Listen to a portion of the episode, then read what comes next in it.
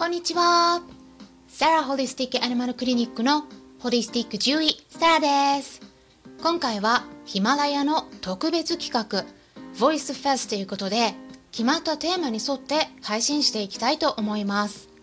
本ラジオ番組はペットの一般的な健康に関するお話だけでなくホリスティックケアや地球環境そして私が日頃感じていることや気づきなども含めて様々な内容でお届けしております。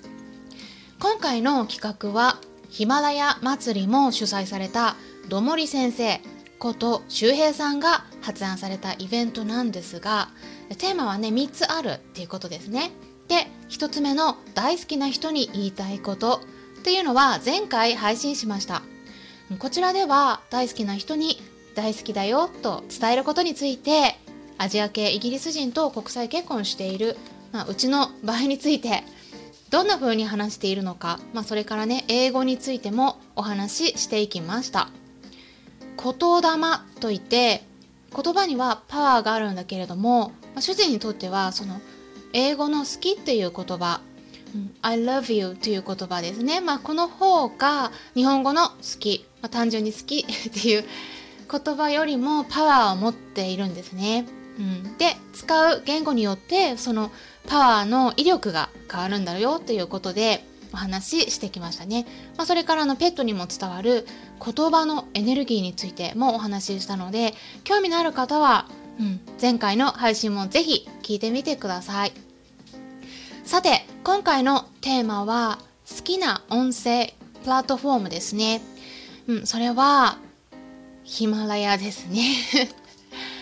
で私の方ではあのメインの配信としてはヒマラヤとスタンデー FM とそれからラジオトークの3つから配信していてでそこから他のポッドキャストの具体的には Spotify、えー、Google ポッドキャストと Apple ポッドキャストの自動的に流すようにこう設定してるんですね。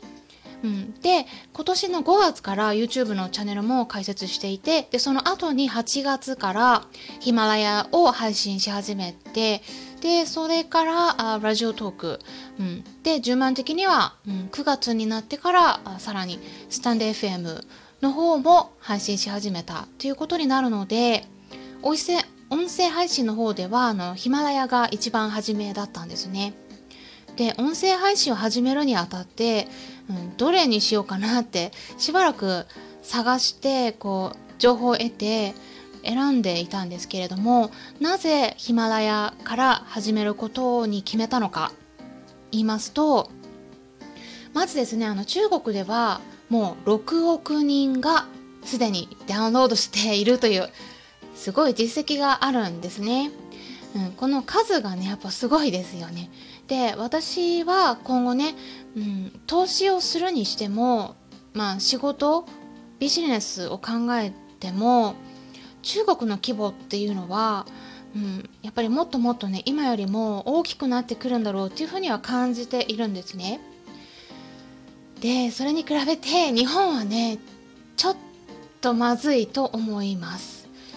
うんあの中国と比べて日本はじゃあね何か新しいものを生み出しているのか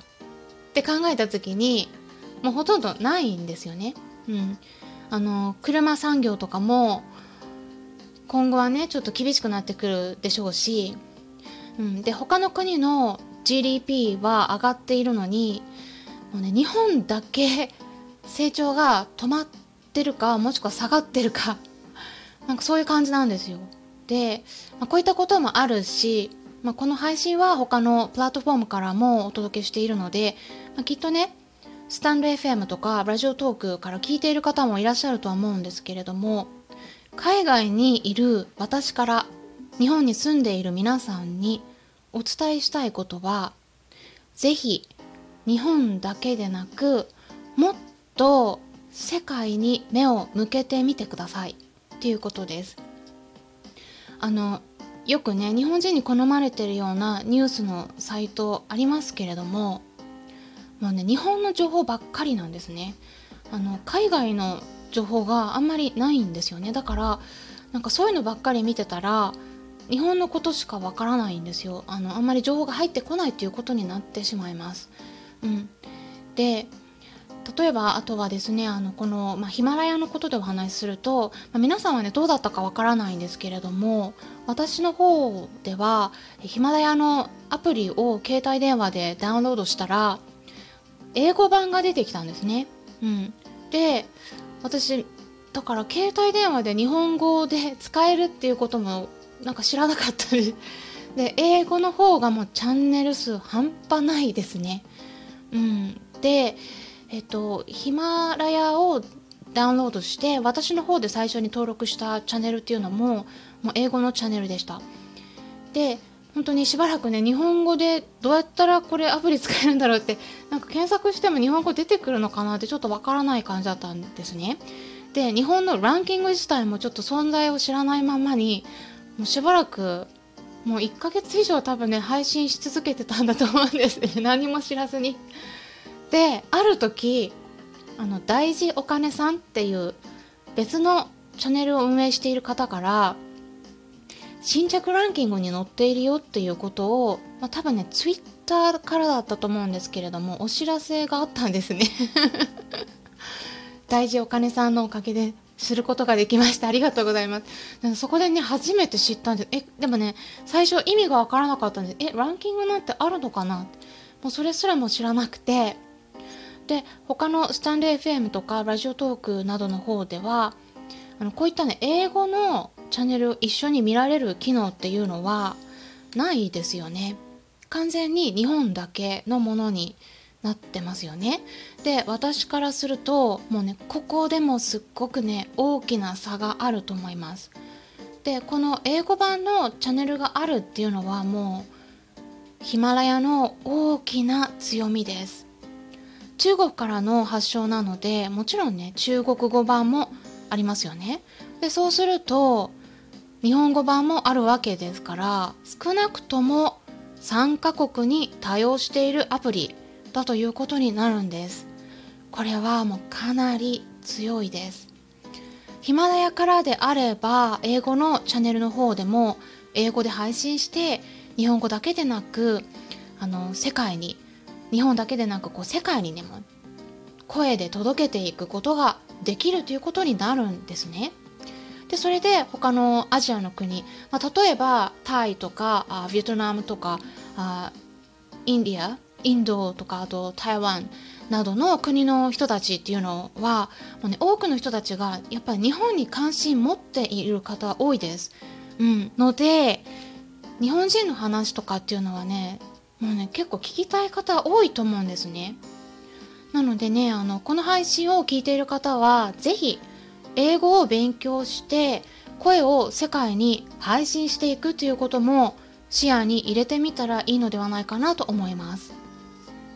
まあ、私も今はね日本の中で聞いてくださっている方をまずは増やしてでそれがある程度、うん、できてきたら、まあ、そこからねあの海外に向けて配信していきたいなと思っているところです。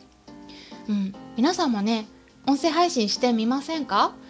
結構ね、気軽にできますよ。で、顔出ししなくていいので あの、別にね、本名を出す必要もないですし、すごく楽にできます。YouTube の方だと、まあ、ペットの動画を公開している飼い主さんが立ち上げたチャンネルってね、もうすっごくたくさんありますよね。あるんだけれどもでもね今後競争が厳しくなってくると思います、うん、今の段階でももうペットの方が飽和状態もうかなり、うん、あのチャンネル数多いんで競争激しいです。でそれに比べて音声配信の方はもう全然いないんですね。うん。なのであのねそういうこともありますしあとはこれから YouTube よりも音声の方が伸びてくるだろうということは予想されています。で動画っていうのはね目で見ないとならないんで、うん、特にペット関係はそうですよね。うん、で少なくとも自分自身が止まっていないと見られないですよね動画って。椅子に座るなどして止まっている時っていうのは、うん、あのでも一日の中でもこう限られてきます。うん、でも音声の場合は動きながらでも聞けるので一日の中でもすごくね利用されやすいっていう特徴があります。うん、で実際に私はうちの猫たちのね食事を作りながらとか、まあ、トイレの掃除しながらとかあの猫たちの であとはあの車の運転しながらとか、まあ、そんなねちょっとした時間の合間に聞いているんです。うん、で聞いてくださっている飼い主さんの中で、うん、もしもね音声チャンネルを立ち上げた方がね、うん、いらっしゃったらぜひ私の方にお知らせください、うん、そしたらね私の方からも応援させてもらいます。今回は特別企画 Voice Fest ということで自分の好きな音声プラットフォームヒマラヤについてお伝えしてきました。参考になったという方はよろしければいいねボタンのクリックとかフォローもしていただけたら嬉しいです。今回も最後まで視聴していただきありがとうございました。それではまたお会いしましょう。ホリスティック獣医、サラでした。